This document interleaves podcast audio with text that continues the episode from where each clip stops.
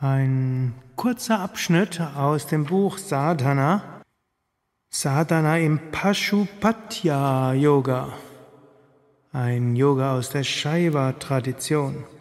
Pashupati heißt Herr aller Lebewesen, heißt insbesondere auch der Schutzherr von allen Tieren und Shiva gilt auch als Pashupati.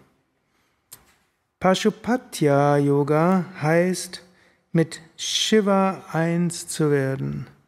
Und um zu Shiva zu kommen, gilt es, Sinneskontrolle zu üben. Shiva verbrannte durch sein drittes Auge der Weisheit alle Gier zu Asche. Durch Meditation über das Mantra wird dieses dritte Auge geöffnet. Im Herzen befindet sich ein Lotus, Dort ist der Sitz von Jivatman. Dieser Jivatman lebt in subtiler Form im Geist und ist letztlich Purusha.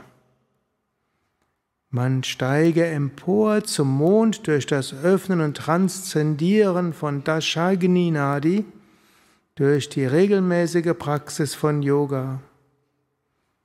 Der Mond wird dann voll und dann kommt die Reinigung der Nadis.